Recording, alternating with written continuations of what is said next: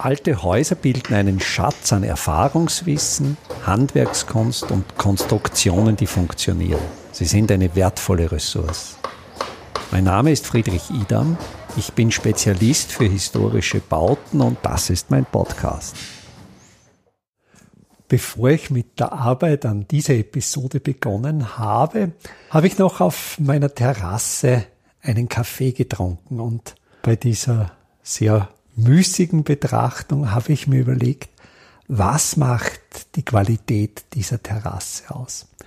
Eine dieser Qualitäten ist, dass sie von der Küche, von der Wohnküche aus eben begehbar ist. Es ist vom Herd, wo ich den Kaffee zubereite, bis zum Tisch sind es ein paar Schritte. Die Terrasse ist optimal nutzbar, weil sie vom Niveau her direkt an den Wohnraum andockt. Der Wohnraum selbst ist im ersten Obergeschoss. Der Boden, die Fläche der Terrasse ist gleichzeitig die Decke, das Flachdach eines Nebengebäudes, das Flachdach der Holzhütte. Das Haus in Hallstatt, in dem ich wohne, liegt in einer sehr steilen Hanglage und in der Episode Terrassierter Hang habe ich schon versucht, die Struktur dieser Topologie zu beschreiben.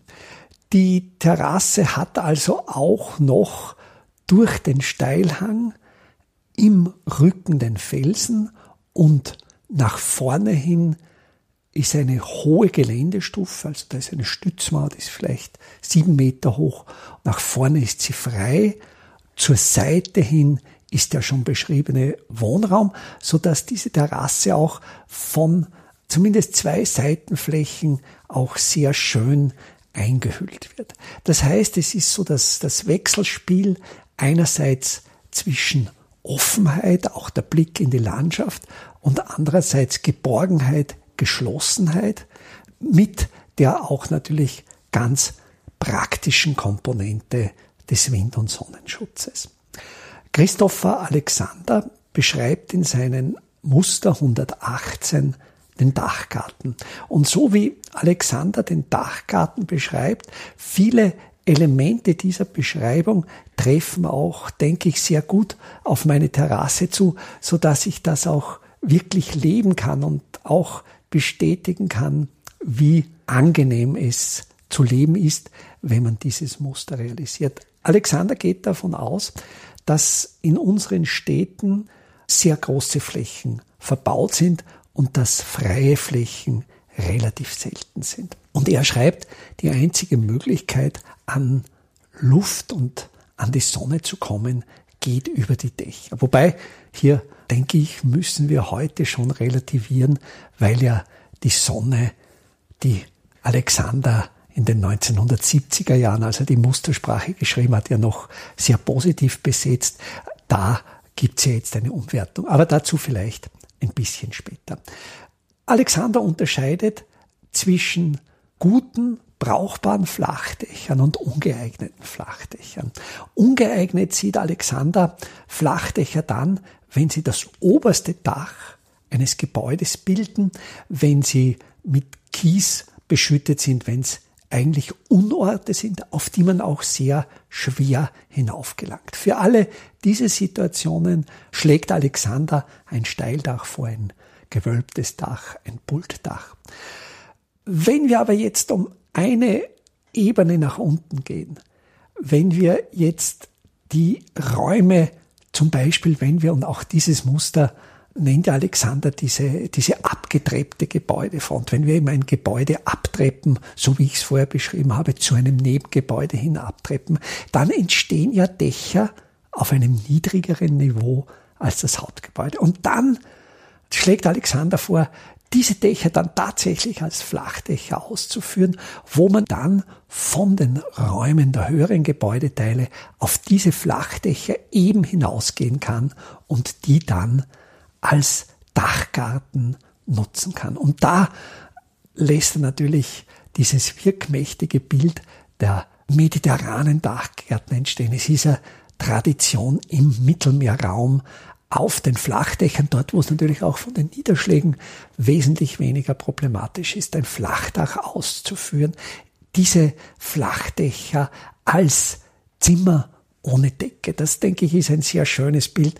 Das sind Dachgärten, wo natürlich Topfpflanzen stehen, die Sichtschutz bieten, die zum Himmel offen sind, die vielfältig genutzt werden zum Kochen, zum Zusammensitzen, aber natürlich in den warmen, heißen Nächten im mediterranen Raum auch zum Schlafen.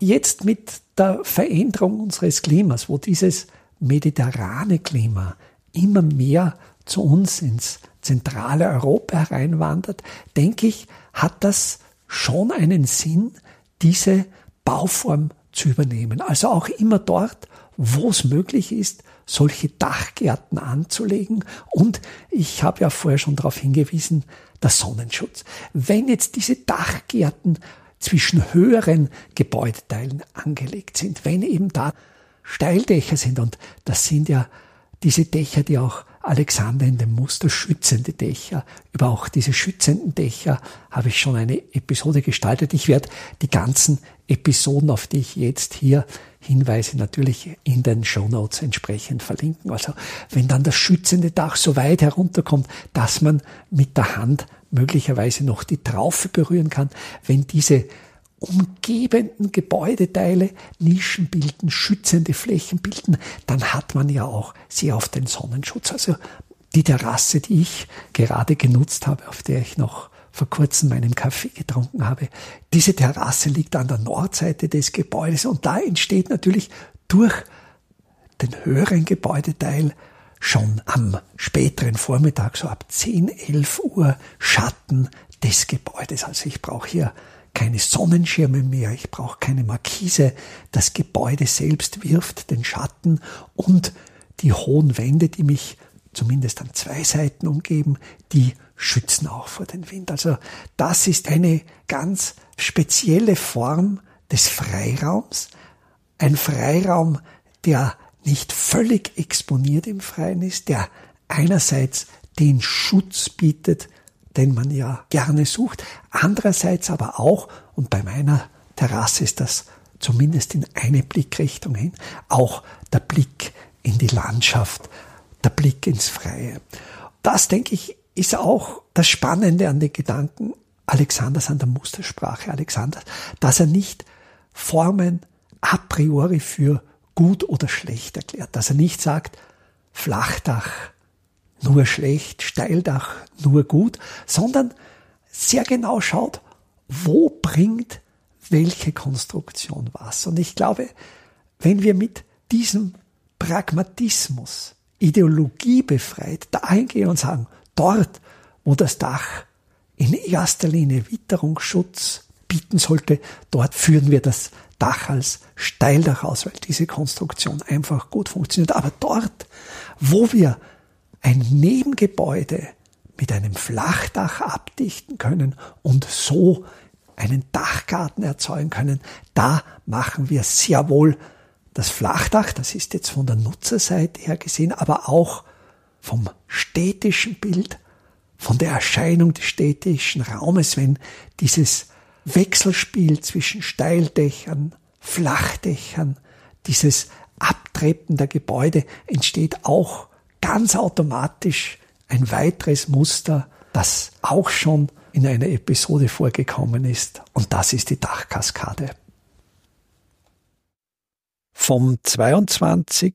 bis zum 30. April 2024 wird in Grundlsee wieder Kalk gebrannt. Im Ortsteil Gössel in der Nähe des Doplitzsees steht ein alter Kalkofen, der bereits instand gesetzt ist und wieder in Betrieb genommen werden soll. Bei diesem Workshop können Sie lernen, wie ein Ofen richtig befüllt wird, vor allen Dingen wie ein Trockengewölbe aufgesetzt wird, um den Ofen auch befeuern zu können. Wir suchen aber auch Leute, die bereit sind, die eine oder andere Schicht, ja, sogar eine Nachtschicht, diesen Ofen zu befeuern. Die Teilnahme an diesem Workshop ist kostenlos. Alle Anmeldeinformationen, die Anmeldelinks finden Sie auf meiner Website www.idam.at unter dem Menüpunkt Veranstaltungen.